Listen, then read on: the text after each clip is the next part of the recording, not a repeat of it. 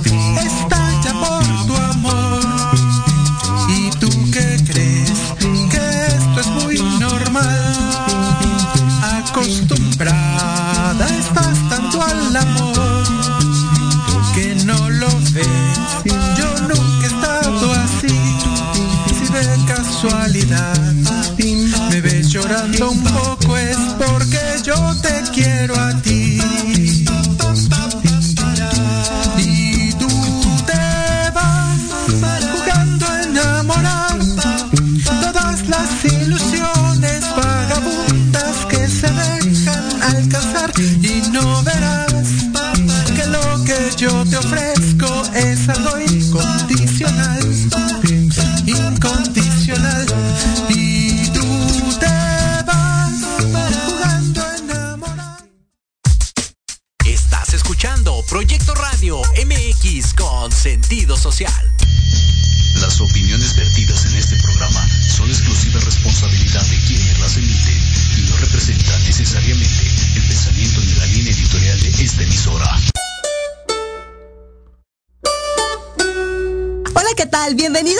Saludable. Soy Liliana Noble Alemán. Comenzamos.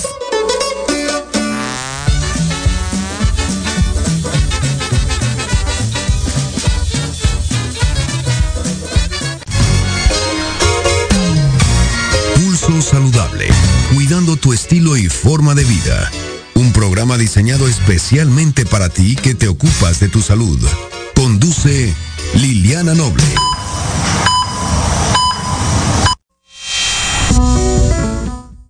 Cuatro de la tarde con 5 minutos, 16 horas 5 minutos. Muy buenas tardes, tengan todas y todos ustedes. Soy Liliana Noble Alemán y le doy la más cordial bienvenida al pulso saludable del día de hoy en este primer jueves del mes de febrero, día 3 del 2022. La temperatura 25 grados centígrados. Hoy tenemos un programa bastante interesante con muchísima información y por supuesto al final los deportes. Así es que demos inicio pues a la jornada de trabajo del día de hoy. Las, buenas noticias en Pulso Saludable. 4 de la tarde con 6 minutos. No sé si me vieron, creo que sí, ¿verdad? Que me saqué una pastilla de la boca. Perdón, pero es que sentía como como polvito en la garganta. Y no tengo COVID, ¿eh? tengo que decirlo porque luego la gente ya, ¿no? Por todo pensamos, todo es COVID y no. También los seres humanos de pronto estornudamos, tosemos. Bueno, vivimos además en una ciudad muy contaminada. Hoy tenemos un programa, le decía yo, bastante interesante. Ya se encuentra conmigo y le agradezco a través de la plataforma de Zoom la doctora Elise Bautista González. Ella es médico y profesional de la salud pública. Obtuvo su título médico en la Universidad La Salle. Cuenta con una maestría en epidemiología social por la University College of London y actualmente finalizando su doctorado en salud pública en la misma Universidad Británica. El foco de las investigaciones de la doctora Bautista es buscar abordar eh, el gradiente social en la salud por medio de la investigación e intervenciones. Ha dirigido y realizado proyectos de investigación cuantitativa y cualitativa en México, Reino Unido y América Latina. Como defensora de la equidad en salud, ha liderado recopilación de datos primarios para comprender los determinantes sociales de la salud en mujeres en cinco países de Latinoamérica, como son México, Nicaragua, Bolivia, Perú y Argentina. En la Fundación Mexicana de la Salud trabajó en el establecimiento de las prioridades de salud pública en el país y abogó por la asignación de recursos federales para cubrir pacientes con cáncer de pulmón. Actualmente coordina el Laboratorio de Equidad en Salud de, Funda, de la Fundación para la Salud y es coordinadora e investigadora principal del proyecto Código Cáncer. Su tema de doctorado cubre las investigaciones sobre los retrasos en la detección del cáncer de pulmón y el papel de la navegación del paciente como herramienta para el diagnóstico y tratamiento oportunos y justamente vamos a platicar con ella los próximos minutos sobre Código Cáncer. Doctora, gracias por estar con nosotros. Muy buenas tardes. Muchas gracias a ti y a todos tus radioescuchas por estar eh, tomándose un poco de tiempo de su tarde para, para hablar un poco más de, Código Cáncer. Gracias. Cuéntenos, por favor, doctora, ¿qué es Código Cáncer? Mira, pues Código Cáncer en realidad es, es, un, es lo que buscamos llegar, ¿no? El objetivo es llegar a Código Cáncer, pero antes de eso eh, utilizaremos diversos mecanismos, investigaciones, eh, conversaciones con, pacientes, eh, que son muy importantes para justamente arribar a un mecanismo de política pública denominado Código Cáncer, que permitirá de esta manera instrumentar intervenciones, instrumentar, instrumentar soluciones que nos permitan llegar a un diagnóstico temprano y un tratamiento oportuno del cáncer. Y esto eventualmente se va a traducir en mayores niveles de calidad de vida, obviamente para los pacientes con cáncer, una mayor sobrevida, es decir, una mayor, un mayor tiempo eh, eh, destinado con calidad de vida, eh, un mayor tiempo de vida y, los menores costos al, en el sistema de salud. Entonces, básicamente es esto código cáncer y suena muy abstracto, pero en realidad son, son muchos investigadores, son aproximadamente siete grupos de investigación eh, en el cual estamos activamente trabajando para entender, diagnosticar cuáles son los retrasos en la atención de los pacientes, no nada más en el tratamiento, sino en el diagnóstico e incluso en la sospecha de la sintomatología asociada a cualquier tipo, cualquier tipo de cáncer.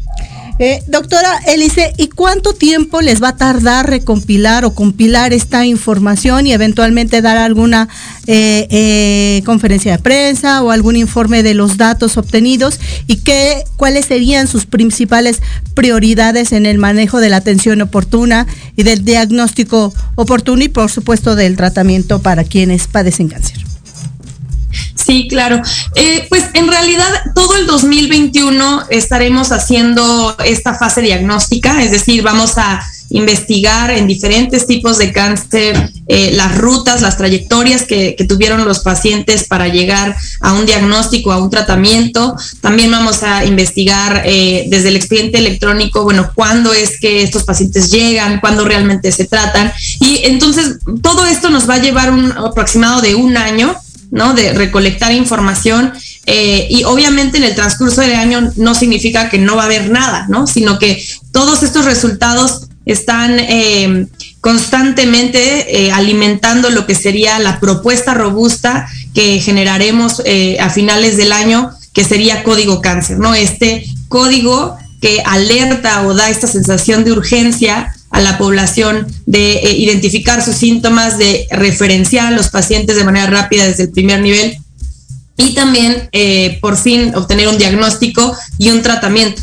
Y es bien importante aquí destacar, no se trata código cáncer de si hay tratamiento o no, se trata de cuándo te dan el tratamiento, ¿no? Es cuándo te lo dan, cuándo te dan el diagnóstico. Esto es lo que es realmente importante para nosotros porque el tiempo para nosotros es vida.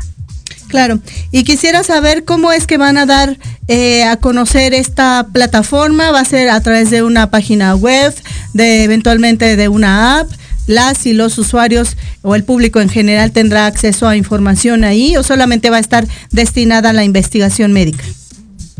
Este proyecto es un conjunto, como te mencionaba en este momento, de grupos de investigación que eventualmente va a, digamos, a todos estar en, conjunto trabajando en mesas de trabajo para eventualmente hacer una app o hacer un sistema de referencia diferente o alguna solución eh, que definitivamente consideramos que la tecnología es, muy importante, eh, justamente alguna solución que nos permita mover a los pacientes o identificar a los pacientes eh, que tienen mayores barreras para acceder a sus tratamientos, acceder a sus diagnósticos. Y bueno, en este momento no podemos decir si va a ser una app o si va a ser eh, una política pública o un instrumento hospitalario o un instrumento fuera del hospital, porque justamente de eso se trata este proyecto en esta fase, ¿no? De investigar. Y, em, entonces, em, en este momento lo que sí podemos hacer es proporcionarles la página, ¿no? Que es eh, funsalud.org.mx y en esta página tenemos muchísima información sobre qué es código cáncer. También en redes sociales estamos invitando a diferentes pacientes eh, que gusten eh, eh, pues platicarnos de su experiencia, de sus trayectorias en el sistema de salud, justamente para vincularlo, ¿no? Con la investigación y pues que estas voces sean escuchadas. Y finalmente, cuénteme por favor, ¿cómo es que ustedes van a, acotar estos tiempos de los costos y del diagnóstico y tratamiento de los enfermos con cáncer a través de esto que es Código Cáncer? Justamente lo que buscamos es eh, empezar por medir, ¿no? Lo que no se mide no se conoce. Entonces, por justamente empezar a medir cuánto nos estamos tardando actualmente en diagnosticar, en tratar pacientes, nos va a permitir definir en al corto plazo, definir cuánto es lo que deberíamos de tardarnos, eh, establecer métricas o metas específicas eh, a las cuales quisiéramos llegar. Y en otros países ya lo han hecho. En otros países hablan de dos semanas a, la, referencia con un especialista y 62 días del diagnóstico al tratamiento. Entonces, estos son objetivos que pueden tropicalizarse, pero mientras no tengamos un diagnóstico inicial de cómo está la situación actualmente, pues no podemos saber qué tanto nos falta, ¿no? Y a partir de eso, entonces, comenzarían a diseñar propuestas de políticas públicas o ustedes comenzarían a accionar eh, a través de Funsalud y toda la red de apoyo que ustedes tienen con las demás ONGs en pro de apoyo a los pacientes con cáncer. Sí, tenemos, bueno, trabajamos muy de cerca con, lucha contra el cáncer, con otras asociaciones civiles, con asociaciones de pacientes en particular. Eh, es una, Código Cáncer no busca ser solamente un instrumento político, ¿no? Sino realmente aterrizarlo y trabajarlo en conjunto con pacientes, con asociaciones civiles, con asociaciones de médicos. Eh, eh, precisamente para ser más asertivos y que todos formen parte de esta construcción de este proyecto, ¿no? Y que, realmente tenga un impacto. ¿Cuál sería su mensaje final, doctora, en esta tarde? Eh, en FunSalud nosotros estamos unidos por un, estamos unidos y en conjunto con otros sectores sector público, sector privado, para disminuir los tiempos al diagnóstico y tener mayor rapidez al tratamiento. Entonces les pedimos que por favor nos sigan en redes eh, y que estén en constante información ahí con la página, eh, porque seguramente queremos escuchar su voz. Muy bien, doctora, gracias, un placer, vuelva pronto. Gracias a ti, un abrazo, bye bye. Hasta luego, ahí la voz de la doctora Elise Bautista González, ella quien nos platicó de Código Cáncer. Debo agradecer, por supuesto, esta interesante charla al licenciado Sail Quiñones, quien hoy en esta organización funge como el coordinador de vinculación en este proyecto Código Cáncer. Gracias a todos ellos. 4 de la tarde con 16 minutos de este día 3 de febrero de 2022. La temperatura 27 grados centígrados porque ya llegó Lupita y hace mucho, mucho calor. Pausa la primera. Vengo.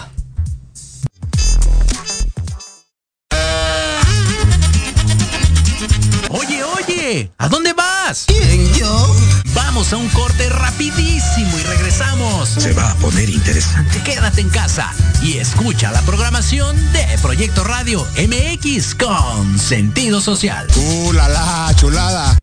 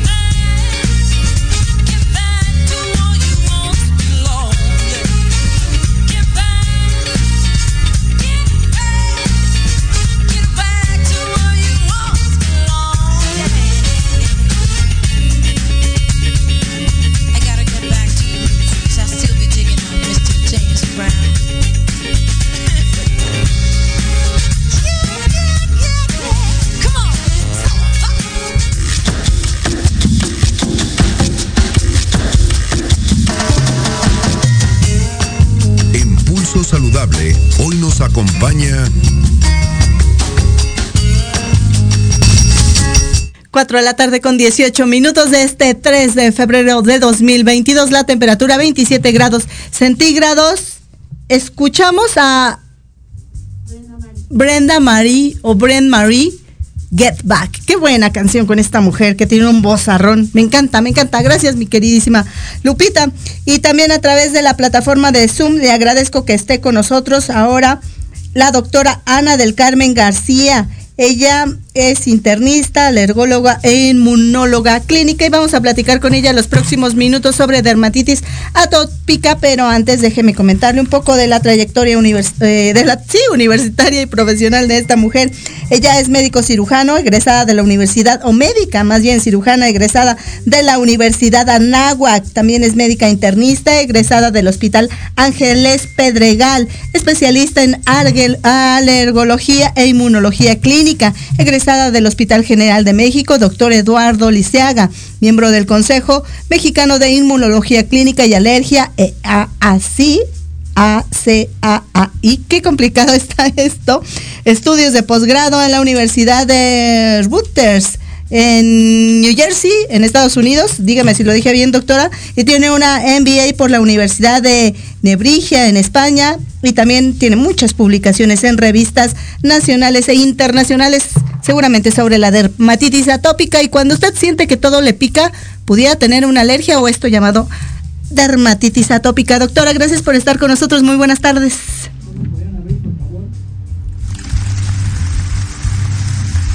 Hola, buenas tardes. Hola, hola. No, creo que no nos escucha, ¿verdad?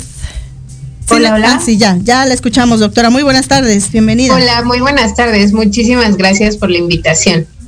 Gracias, doctora. Pues cuéntenos, por favor, qué es este tema de la ah, dermatitis atópica y a quiénes nos puede pasar. Todos estamos libres o eventualmente algunos de nosotros podemos llegar a padecerla. Bueno, la dermatitis atópica incluso es la enfermedad crónica inmunológica más común de la piel.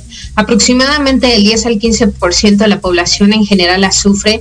Yo creo que cualquiera de las personas que nos están viendo conocen a alguien o incluso ellos tienen dermatitis atópica. Entonces es bastante común y es una enfermedad que puede abarcar todas las edades de la vida, o sea, incluso desde muy pequeños hasta muy, muy adultos, ¿no? Algo bien importante era ese mito que de chiquitos podíamos eh, decir, bueno, tenemos dermatitis y ya cuando seas grande se te va a quitar. Esto es un mito bien importante que no, no se tiene que tener. Doctora, y, y, ahora que usted menciona este tema de cuando éramos pequeños, siempre se habla la dermatitis del pañal. ¿Te dio dermatitis porque te acercaste a algún alergeno, como por ejemplo el pasto? ¿Te dio dermatitis porque te pusieron talco, que no debería de existir? ¿Te ¿Nos puede dar dermatitis por cualquier cosa? Y hoy también dicen que la COVID-19 llega a producir como síntoma la dermatitis. Cuéntenos al respecto, por favor. Realmente el origen de esta enfermedad es más allá que solo lesiones en la piel, ¿no? El origen tiene eh, vasto en esto es como un iceberg, vamos a verlo así. La piel es como la punta del iceberg y todo lo de abajo es este proceso inmunológico llamado inflamación tipo 2 que produce todos estos eh, organismos mediadores de la inflamación que van a provocar todas estas lesiones que tenemos, algo bien importante que es una, es una enfermedad crónica, así como la diabetes, como la hipertensión arterial, es una enfermedad que no se quita, se puede llegar a controlar afortunadamente y actualmente, y de esto es algo bien importante que que, que, me gustaría tomar sobre el mito que solo se cura con cremas. Y bueno, eh, los detonantes o exacerbantes de la dermatitis atópica, si bien lo dice, son los alergenos, el estrés, incluso cambios de, temperatura también le, a, la dermatitis atópica no le gustan los climas extremos, entonces va, hay varios factores y también el factor hereditario. Es muy común que el hermano, el hermano, la hermanita, el papá, todos tengan este antecedente de alguna enfermedad alérgica. Entonces estos pacientes que tienen dermatitis atópica muy probablemente también tienen alguna otra enfermedad alérgica como rinitis alérgica, asma, alergia a alimentos. Entonces de aquí podemos ir viendo poco a poco el diagnóstico preciso de esta enfermedad. Claro, ¿y cómo la gente eh, podríamos empezar a, eventualmente pensar que algo no está bien y acudir con ustedes los dermatólogos, los expertos o un alergólogo? ¿Qué, cómo se presenta la dermatitis atópica en la piel? Esta va a variar mucho de acuerdo a la edad, eso sí, va a depender mucho. Es muy importante que se presente en cara, en los pliegues, en los, eh, en los pliegues de, la, de las manos, de los codos, eh, en todas estas partes. Es una, eh, como el punto pivotal de esta enfermedad es la comezón constante, la resequedad, el enrojecimiento de la piel y que esto es, puede tener varias niveles de, de, gravedad, ¿no? Puede ser desde muy leve, que solo lo tengas en alguna parte, como en tus muñequitas, o por ejemplo que lo tengas en todo el cuerpo, ¿no? O sea, esto es de, esto va desde leve a moderada e incluso grave, ¿no? Que esto afecta realmente de forma importante la calidad de vida de los pacientes. Claro. Y de inmediato hay que ir con un experto. Ustedes al momento de tras la revisión, la auscultación que ustedes le llaman clínica, cuáles son los hallazgos que les hacen determinar si se llama artritis, si se llama asma, si se llama alergia o es una dermatitis. ¿Cómo lo, lo tipifican ustedes? ¿De qué echan mano del conocimiento que tienen? El diagnóstico de la dermatitis atópica es clínico, es ver al paciente, explorar al paciente, el antecedente de del, paciente también es muy importante, las características en dónde se encuentran las lesiones, en el tiempo que se encuentran las lesiones, vamos a encontrar lesiones en diferentes momentos, unas lesiones muy rojas, unas lesiones ya con una piel gruesa, por ejemplo, incluso infecciones, que esto es una complicación muy común y sí puede llegar a ser muy grave, y sobre todo que persiste en el tiempo. Entonces ya todo esto, junto con escalas para nosotros valorar si es leve, moderado o grave, vamos a decidir el diagnóstico y por ende el mejor tratamiento que, sea para este paciente. Claro, vayamos a los números. ¿Cuál es la incidencia y la prevalencia de esta enfermedad en el país, doctora? vamos a un, de un 10, dependiendo de la literatura, hasta un 15% en la población general. o es más común en niños, pero puede persistir durante toda la eh, etapa de la vida. Y, por género hay más diferencia, es decir, mujeres o mayor o, hombres, ¿esto se, se tipifica así también? Eh, puede ser un poquito más común en mujeres, pero realmente no, no es algo muy relevante en ese aspecto. Usted decía que no, eh, no es una enfermedad que actualmente tenga una cura, es una enfermedad crónica, es decir, que va a acompañar al paciente a lo largo de su vida. ¿De qué ustedes echan mano de lo que actualmente se conoce lo más novedoso para poder tratar esta enfermedad sin mencionar marcas farmacéuticas? Solamente la sal. Le agradecería, doctora. Claro que sí. Afortunadamente y actualmente, eh, antes se creía o el mito era o existe todavía de que la dermatitis atópica solo se cura con, la, con cremas. Y si no se cura con cremas, no hay nada más. O el típico, eh, yo creo que todos hemos escuchado la palabra esteroide, ¿no? O sea, o corticoide. ¿No? Entonces, estos son tratamientos que pueden ser de ayuda, pero en situaciones o en exacerbaciones, que esta es la característica también de la dermatitis atópica, pero en casos moderados a graves, afortunadamente, gracias a la tecnología, ya existen anticuerpos monoclonales, se llama dupilumab, que inhibe estas dos citocinas originarias de esta inflamación tipo 2 que estábamos eh, eh, platicando al inicio. Entonces, justamente con este nuevo tratamiento vamos a poder lograr el control de esta enfermedad a largo plazo. Porque si bien es una enfermedad que no se cura, se controla y en casos graves sí requiere un tratamiento durante mucho tiempo y un tratamiento prolongado, así como sería la diabetes o la hipertensión, que todos la conocemos bastante bien. Y estos tratamientos ahora actuales de los llamados que usted menciona, anticuerpos monoclonales, ¿modifican el curso de la enfermedad o simplemente son para atacar las crisis que, que, va teniendo el paciente, el paciente y se van a usar el resto de la vida también? Definitivamente eh, modifican el curso de la enfermedad porque se, se controla de forma inmediata y de forma constante, el paciente deja de tener brotes, el paciente deja de tener estas complicaciones, incluso no solamente con la dermatitis atópica, si el paciente tiene otros antecedentes y estos asocian a inflamación tipo 2 como podría ser asma, por ejemplo, evidentemente el paciente va a tener una mejoría. Entonces, esto sí definitivamente, dependiendo de la edad del paciente, va a poder cambiar el rumbo de la enfermedad en, en sus enfermedades alérgicas. Entonces, definitivamente no la cura, eso sí, pero la logra controlar de manera importante. Los alergenos del medio ambiente o con estas llamadas, yo me lo sé, ¿no? Porque tengo alergias a algunas cosas, de estas 100 o 120 que nos llegan a hacer en la espalda que son como dolorosas y que de pronto yo salí, por ejemplo, a cuatro cosas de 100, pero tengo mis alergias. Pero, por ejemplo, esta es una prueba que ustedes identifican a ser viable en los pacientes y, hay cierta relación de estos pacientes que tengan dermatitis atópica y también asma o que también tengan rinitis o que sean alérgicos a algún eh, eh, elemento del medio ambiente, alguna planta o algún alimento. Sí, definitivamente el antecedente de, alguna alergia, por ejemplo, como la que tú mencionas, el ácaro de polvo, el pasto, algunos pólenes también pueden producir y exacerbar en diferentes momentos de, temporadas del año esta enfermedad, ¿no? O sea, como recordamos, este, esta enfermedad cursa con los llamados brotes, el paciente puede estar muy bien, eh, todo el año, excepto en invierno o en primavera, con esto de la polinización. Entonces, esto también nosotros como alergólogos, el hacer el diagnóstico, como mencionas, de estos ciertos alergenos, nos van a ayudar a disminuir esta, estas enfermedades alérgicas, no solo dermatitis atópica. Muy bien, ¿cuál sería el mensaje final para la persona o la gente que se haya identificado con esta enfermedad y los que no saben que la tienen y no le han puesto nombre y apellido para que acudan con el experto? Yo creo que justamente eso es lo más importante, acudir al experto, saber que existe un tratamiento adecuado con la persona adecuada y dependiendo de el, diagnóstico que hagamos, seguramente tenemos el tratamiento adecuado para que puedas llevar una calidad de, eh, eh, una calidad de vida adecuada. Entonces, si te sientes identificado con esto, acude ya sea al dermatólogo o al alergólogo, porque siempre vamos a tener alguna solución en esto. Muy bien.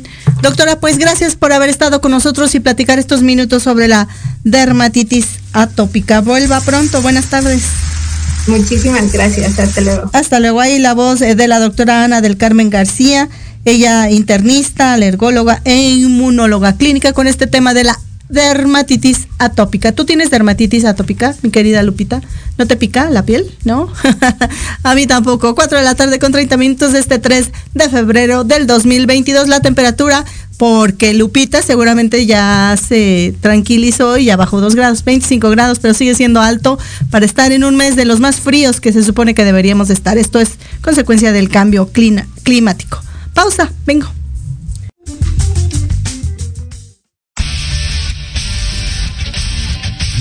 Pierdas todos los viernes de 6 a 7 de la noche el programa La Sociedad Moderna, conducido por Jorge Escamilla H, un espacio en el que buscaremos con el apoyo de nuestros invitados descifrar las características del mundo social y tecnológico en el que vivimos. Un hashtag semanal, especialistas, diversión, música y cultura te esperan. ¿Y tú ya formas parte de la sociedad moderna? ¡Descúbrelo! por proyectoradiomx.com. ¿Quieres saber de marketing, estrategias comerciales y nuevas tendencias? Te espero aquí todos los viernes de 7 a 8 de la noche en Let's Talk Marketing, conducido por Héctor Montes. Hablaremos con expertos y analistas para darte prácticos y efectivos tips para tu negocio. Solo por Proyecto Radio MX, la radio con sentido social.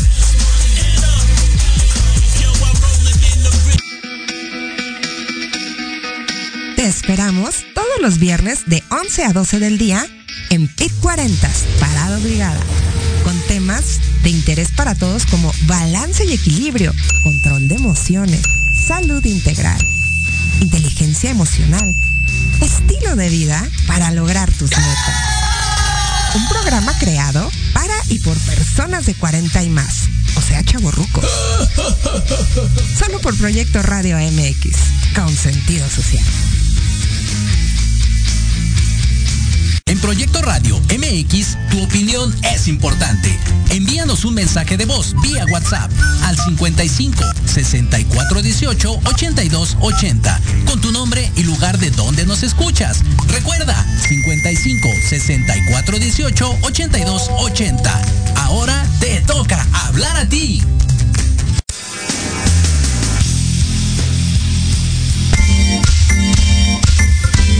El reporte especial en Pulso Saludable.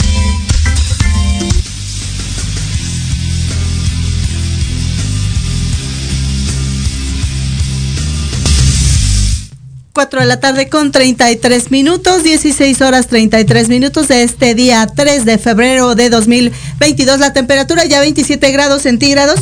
Lupita hermosa, a ver si me puedes ayudar y me subes tantito el volumen de aquí porque no me escucho.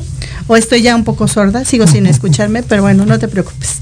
Luego lo resolvemos. Ustedes sí me escuchan, ¿verdad? Sí, estamos correctos. Bueno, vamos a dedicar los siguientes minutos a la trayectoria profesional de uno de los médicos más destacados del país en materia de tuberculosis. Y se encuentra con nosotros uno de sus herederos, uno de sus hijos. Lo, lo, conozco de ahorita, ya se van a enterar, pero antes voy a leerles un poco de la trayectoria profesional de este doctor. Y bueno, para ello nos acompaña Eduardo Esquivel Ancona, con quien le decía yo vamos a platicar de la trayectoria eh, profesional de su papá. Y le voy a leer este texto con una vida sellada por compromiso social y su entrega condicional a la salud pública y un talento reconocido más allá de nuestras fronteras, el doctor Emilio Esquivel Medina puso en alto el nombre de México, de Yucatán y por supuesto de su ciudad natal, Ticul pionero en la investigación de la tuberculosis en México y en el mundo, académico humanista y defensor de la medicina social. Emilio Esquivel Medina ha sido, eh, sin duda alguna, o fue sin duda alguna uno de los ciudadanos más lúcidos y generosos que ha tenido Ticul. En 1931, este científico y académico yucateco concluyó sus estudios en medicina en la Universidad Nacional Autónoma de México como integrante de la generación histórica que consiguió la autonomía de la máxima casa de estudios del país. Durante cuatro años ejerció su profesión en Ticul, atendiendo a las comunidades mayas en sus propias lenguas, ya que en muchos casos sus pacientes no hablaban el castellano. Para 1935 viajó a Europa, para cursar estudios de posgrado. De 1935 al 36 en la Universidad de Sorbona, en París, y al año siguiente en el Instituto de Enfermedades Tropicales de Hamburgo, en Alemania. De 1937 a 1938 prestó sus servicios como médico colonial para las universidades de París en Francia, de regreso a México, se desempeñó como médico por oposición y subjefe del servicio de neumología en el Hospital General de la Secretaría de Salud, donde se destacó por su capacidad y dedicación. En los siguientes años consolidaría su misión profesional y de vida, la investigación y combate de la tuberculosis durante más de una década. En la campaña nacional antituberculosis aportó todos sus conocimientos y experiencia para enfrentar a la llamada peste blanca, un problema de salud pública de aquel entonces que causaba miles de muertes por año en el país. La mayor contribución de este hombre fue que hizo eh, es, o se hizo el investigador yucateco para tratar de rehabilitar al enfermo con tuberculosis. Fue contribuir a la investigación y desarrollo también del tratamiento farmacológico, que fue una innovación en aquel tiempo. También em, sigue siendo hasta hoy en día una de las investigaciones o una de las líneas de tratamiento de los que estudian esta enfermedad llamándole piedra angular en el tratamiento de la enfermedad bacteriana y que mejoró de manera espectacular el pronóstico y calidad de vida de la población afectada. Con tal eh, cometido clavado en la mente y en el corazón, realizó nuevas contribuciones como jefe dispensario central antituberculosis de la Ciudad de México. Además, fungió como director del Hospital San Fernando para enfermos tuberculosos avanzados y fundador junto con el doctor Donato G. Alarcón del primer hospital privado para tuberculosis en México. También participó además como ponente en diversos congresos internacionales. Fue catedrático de la Universidad Nacional Autónoma de México por más de un cuarto de siglo y autor de los libros de rehabilitación del tuberculoso pulmonar y quimioterapia de la tuberculosis pulmonar. El doctor Esquivel también participó activamente en la huelga médica de 1965 y luchó al lado del doctor Ismael Cosío Villegas con el fin de damnificar y hacer valer los derechos laborales de las y los profesionales de la salud. El científico yucateco realizó una serie de investigaciones en el puerto de Acapulco para la cura de la tuberculosis pulmonar a base de fármacos y con tratamientos ambulatorios, es decir, que los enfermos recibieran atención en sus domicilios y no en el hospital. De esta manera, los pacientes podrían tener una vida productiva, lo que redundaría en un ahorro considerable en el presupuesto a la salud. Eh, en todas sus encomiendas y en sus múltiples obras benéficas, el doctor Emilio Esquivel Medina se distinguió por su sentido humano, su nobleza y su alta capacidad. Por estas y otras razones, en 1976 su nombre fue impuesto en la principal calle de Ticul, Yucatán, decisión que años después fue, eh, fue injusta e inexplicablemente revocada quedando la placa conmemorativa como la única evidencia de aquella provisión de distinción. El desempeño de este hijo pródigo de Ticul como pionero de la investigación y estudio de la tuberculosis abrió grandes esperanzas de vida para las personas que padecen esta enfermedad y representa una aportación invaluable a la medicina mundial y un ejemplo, por supuesto, de desempeño social que merecen ser reconocidos y impulso saludable, por supuesto que hacemos este reconocimiento a tu padre. Me imagino, no te podía ver, querido Eduardo, pero se te removieron todas las, emociones, los sentimientos. Esta es tu casa, amigo. Sí, muchas gracias. Siéntete como quieras, pero ¿qué se conmemora? ¿El, ¿Es el aniversario luctuoso, su, natalicio? ¿Cómo no, es? No, eh, él murió el 4 de febrero de, de 1974 en un lamentable accidente.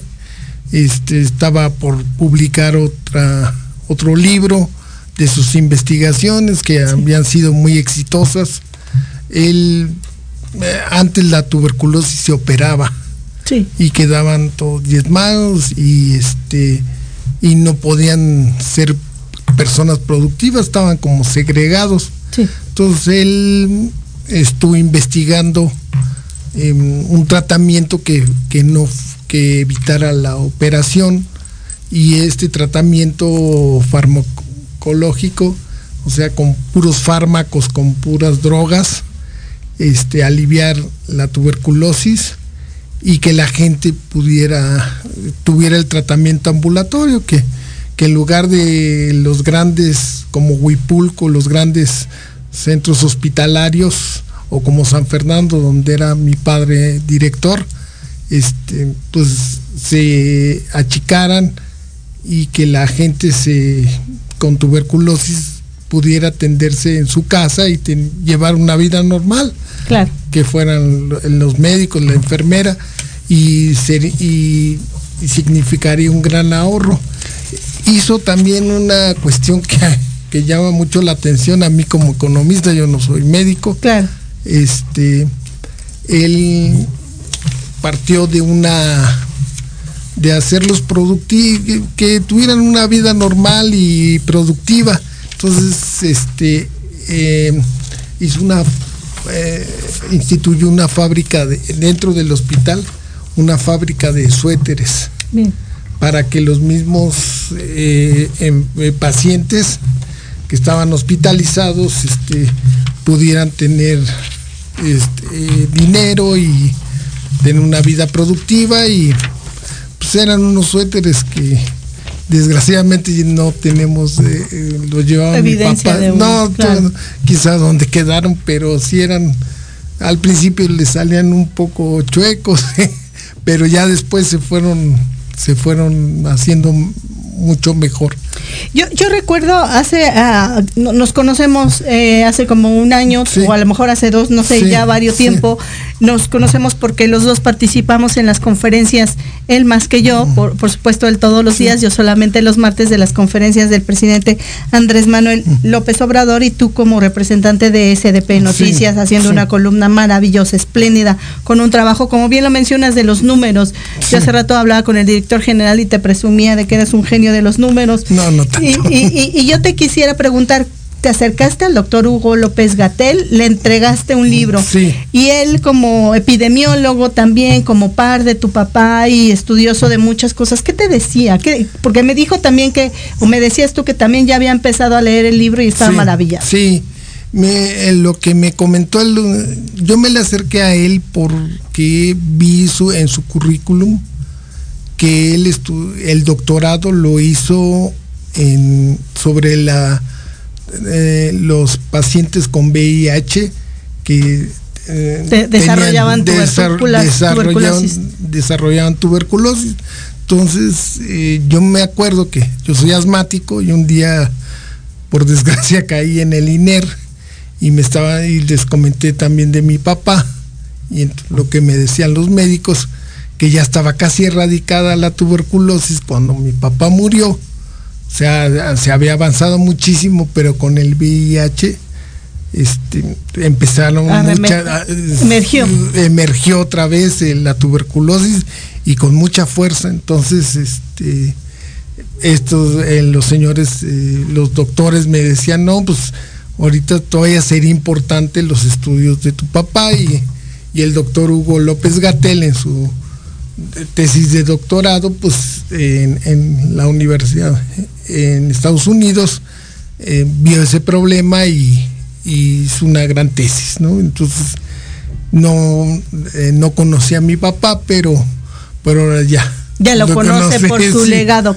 Y, la gente se preguntará, ¿por qué están haciendo esto en Pulso Saludable? Porque hay que reconocer a los médicos que han dejado un legado importante, especial, y que con base a todos estos instrumentos que se tenían en aquel entonces y los actuales, pues hoy, hoy en día se tienen alternativas de tratamiento. Y bueno, desafortunadamente esta es una de las muchas enfermedades que no está erradicada. ¿Tú qué le quisieras decir a todos los pacientes, a todos los que eventualmente han sufrido o sufren de esta enfermedad que todavía eh, eh, la gente no puede ser capaz de decirlo, tuve tuberculosis, porque luego, luego el, estigma de me va a contagiar, como lo mismo que está pasando, pasando con la COVID, ¿no? Mucha gente no puede decir abiertamente, si tuve, por el miedo al estigma y, no deberíamos de hacer eso socialmente, deberíamos de entender que estamos en una pandemia o en aquel momento que era algo parecido y, no tenemos por qué, no somos, no tenemos el derecho humano, civil, de poder señalar a alguien porque uno no levanta la mano y decide qué tener, ¿no? En el camino de la vida sobre eh, el tema de las enfermedades. Sí, mira,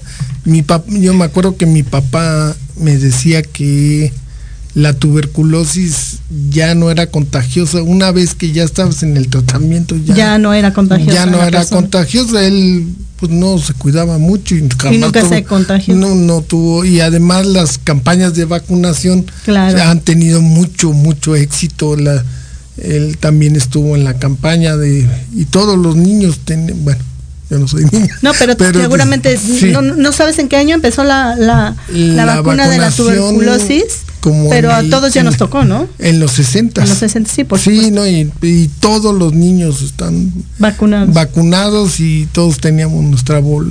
sí, es la marca. Sí, la marca El de. sello de garantía. de- el sello de garantía de la. eh, de la. Este. De la vacuna. De la vacuna y por eso yo creo que es muy importante que se. que esto se. se vea. Claro. Y, y, y, y- y qué bueno que llegamos a aterrizar felizmente este tema de las vacunas, ¿no?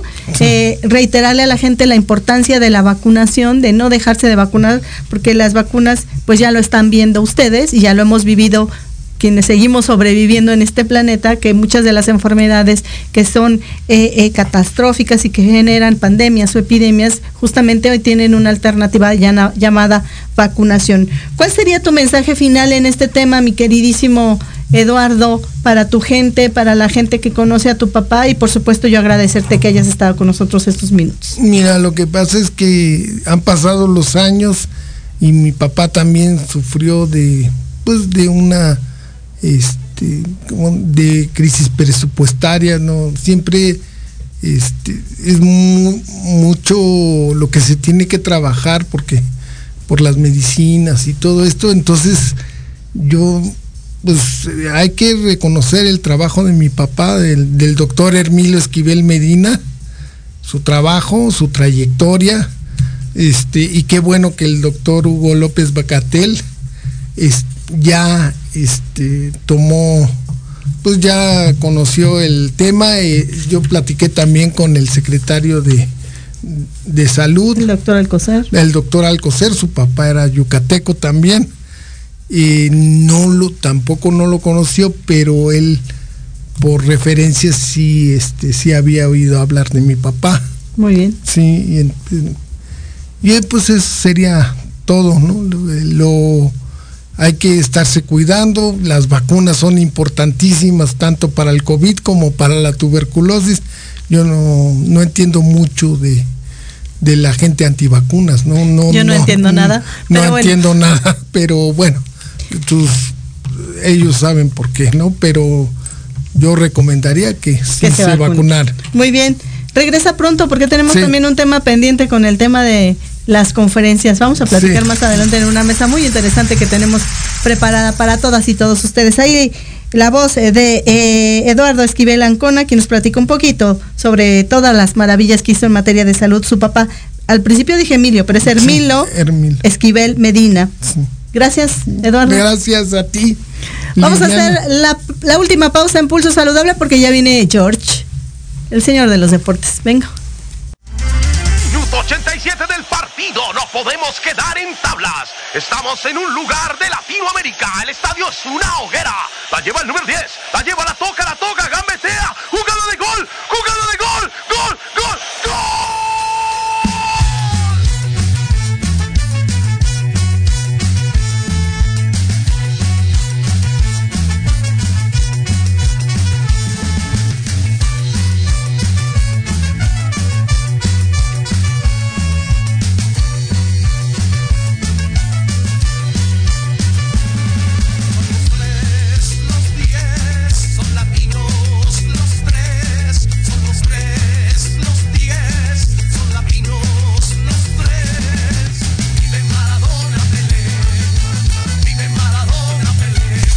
Saludable Deportivo. Deportivo.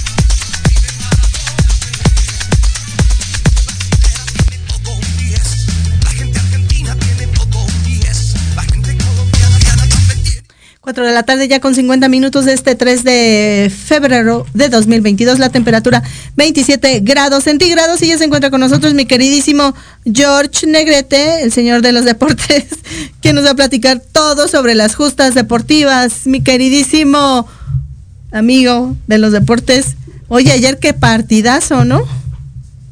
Oh, bueno, queridísima Lili, antes que nada, un saludo a ti y a todos, a los invitados de Fútbol Saludable y a toda la gente que nos escucha. Sí, no, no, bueno, este, la verdad es que si pudiéramos demandar a la selección, si pudiéramos exigirles que nos regresen esos 90 minutos de nuestra vida, ¿verdad? Porque qué barbaridad. Y, y la verdad es que en general, o sea, en esta fecha FIFA no nos va tan mal, después de que en la pasada perdimos contra Canadá de Estados Unidos, ahora ganamos, empatamos, ganamos, pero no, bueno, lo de la selección mexicana de fútbol es algo lamentable, lamentable, porque estar en tu casa, en el Estadio Azteca, que si bien no había gente, o mucha gente, el estadio lleno, pero sí estaba lo que ya hemos comentado en Cruz Saludable, que iba a haber este experimento de meter a gente, que se requisaban por un medio de un código QR. Eh, Tú recordarás aquí el programa que era, que era con Chabelo, donde ponían a gente con letreritos a decir aplausos y risas, etcétera. Bueno, ayer pasó y también contra Costa Rica pasó lo mismo en el Estadio Azteca. Había gente con cartelitos diciendo vamos a gritar y vamos a hacer ¡Eh, México! Y bueno, una cosa realmente lamentable y tristísimo, porque dos partidos en el Estadio Azteca y nada más metes un gol, empatas con Costa Rica a cero y le ganas 1 a 0 a Panamá. Y vamos a poner entre comillas, le ganas a Panamá porque la- nos regalan un, un penal, hay que ser sinceros, el penal fue regalado. Que si bien había habido un par de jugadas donde no se nos había marcado a favor, donde se pudo haber cambiado la historia, ¿verdad? Un penal, una mano clarísima que era Valvar, etcétera. Pero bueno, eh, tú lo dijiste bien, mi Lili. eh, México, pues está ahí, está ahí en la pelea para llegar a Qatar 2022. Queda en tercer lugar del octagonal, empatado con Estados Unidos en 21 puntos. Que por cierto, la siguiente fecha FIFA empieza con ese partido de Estados Unidos jugando aquí en México.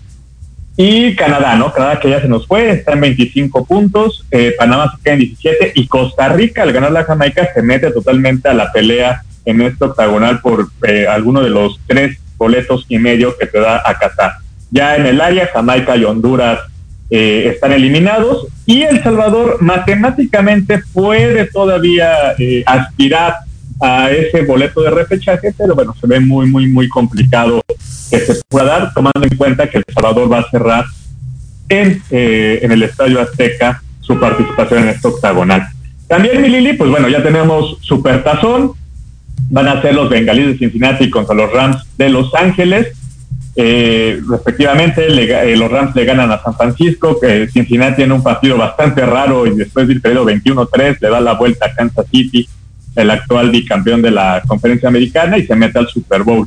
Y lo más chistoso es que el, el partido se va a llevar el 13 de febrero a cabo en el SoFi Stadium de Los Ángeles. donde juegan los Rams Claro. donde juegan los Rams, pero, pero curiosamente el equipo que va a fungir como local en este supertazón son los bengalíes de Cincinnati. El equipo de la americana es el que va a estar actuando como local. Como local. Entonces va a jugar, va a jugar de, de color negro, este supertazón, los Rams van de blanco. Y como un dato curioso, los últimos campeones han sido los que han jugado de blanco. Entonces, igual los Rams son, el segundo equipo de manera consecutiva que se corona en su, en su propia cancha. Es el También, próximo eh, 11, ¿no? 13 de febrero. 13 de febrero. 13 de febrero de, de este domingo en 8. Ah, sí, claro. Y pues bueno, vamos a ver qué tal, qué tal se da. Este, este fin de semana, este domingo 6, se va a jugar el Pro Bowl allá en, en Las Vegas. Entonces, pues bueno. ¿A quién le va a vas estar tú? interesante. Pues yo creo que voy con la conferencia. Yo voy con la conferencia, me voy con los bengalíes de Cincinnati. Sí, yo también. Además, además, este, yo soy de la máxima que si un equipo le gana a tu equipo, quiere decir que es bueno, entonces hay que apoyarlos, ¿verdad? No Claro. hay que ser rencorosos, Exacto. no hay que ser rencorosos, sino hay que ver por la parte deportiva. También, mi Lili, eh, pues bueno, lo- todo lo que se causó furor este fin de semana fue Rafael Nadal ganando el Australia Open, donde pues se hizo ahí el, este, pues, eh, ¿cómo decir? El debate, ¿no? Porque hubo medios que decían que era el máximo ganador del Grand Slam. Y no. Yo creo que nada más les faltó decir, para que no pasara esto, es decir, el máximo ganador de la rama varonil en ganar Grand Slam. Claro, porque hay mujeres, sí, entre ellas Serena Williams, ¿no? Sí.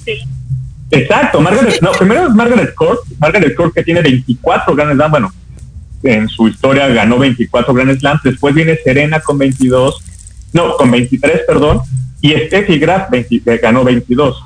Eh, Rafa Nadal se convierte en el máximo de los hombres, De llegando hombres. a 21, dejando en la carrera a Roger Federer y a, y a Nole Djokovic con 20. Pero bueno, este, sí hay que hacer esa acotación, es el máximo ganador de la rama varonil, Claro. ¿no? Porque pues sí, y hay tenistas femeninas que pues tienen más, más, este, más gran slam. Y también, eh, ya para acabar, mi Lili, pues este, mañana comienza Beijing 2022, que son los Juegos Olímpicos Invernales. ¿A qué hora es Vamos la inauguración? a Es temprano, es aquí. eh, híjole, ahí les voy a deber, les voy a deber el, el datito. No, no lo tenía aquí, pero se me perdió. Pero bueno, ya empieza mañana los Juegos Olímpicos de Beijing, donde pues vamos a tener a Rodolfo Dixon, a Sarah Schlepper, a Donovan Carrillo y a Jonathan Soto, cuatro representantes van a estar eh, de México, van a estar allá en Beijing compitiendo y eh, pues honrando a nuestro país en esta competencia. La primera que va a competir es Sarah Schlepper, que eh, eh, empieza sus sus pruebas el domingo 6 de febrero por ahí de las 8.15 de la noche de México y Rodolfo Dixon estará, empezó su participación el 12 de febrero, igual por ahí de las 20.45 horas, mi Lili. También, eh, también para acabar, eh, también el 5, el sábado, el sábado 5 ya empieza el Mundial de Clubes, donde pues nuestro representante del área, no tiene que ser de México, sino sí tenemos que decir que es el representante del área, va a ser el equipo de Monterrey contra el Al Ali de Arabia el próximo eh, sábado 5 a las 10.30 de la mañana. Ah, pues súper bien. De- buscaba aquí y dice que eh, va a ser a las 14 horas en la diferencia horaria de Beijing con México y eh, es la edición número 24 de estos juegos. Que te, te debo decir que lo que más me gusta es el snowboarding. Me parece de los Bueno, deportes snowboarding. mejores eh, que puedan existir. Y este, el gran salto, ¿no? Que siempre dan los los mejores, ¿no? Este, slalom. el slalom gigante, ¿no? Que es, es una maravilla. Y obviamente el del tubo este, ¿cómo se llama? Este, de la película esta de Jamaica bajo cero. Eh, Ah, claro, eso es muy bueno, Sí. eso es muy bueno también. Pero bueno, también individual, en sí, equipo, etcétera. tam- también habría que ver las competencias de los la- las piernas, Lupita, no te puedes perder las piernas de los patinadores, de los de velocidad, ¿no? De, de ellos y de ellas y por supuesto a los mexicanos. Sí, sí, sí, ese que dice de los de velocidades son cañones, sobre todo hay que seguir ahí al equipo holandés, que son los grandes, el equipo tulipán es el gran favorito en esta parte.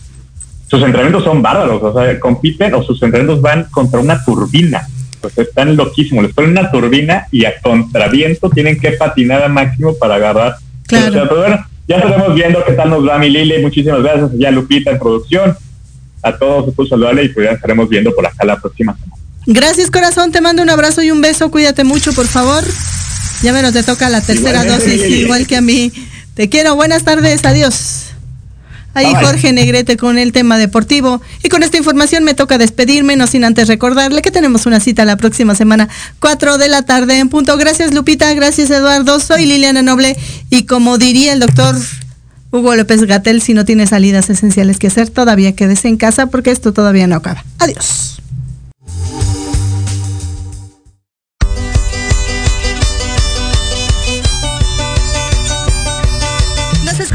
Próxima semana. Entre tanto, síguenos en nuestras redes sociales. En YouTube y Facebook aparecemos como Pulso Saludable.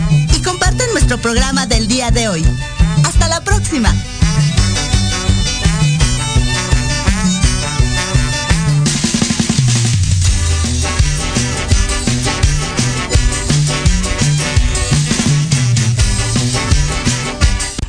Estás escuchando Proyecto Radio MX con sentido social.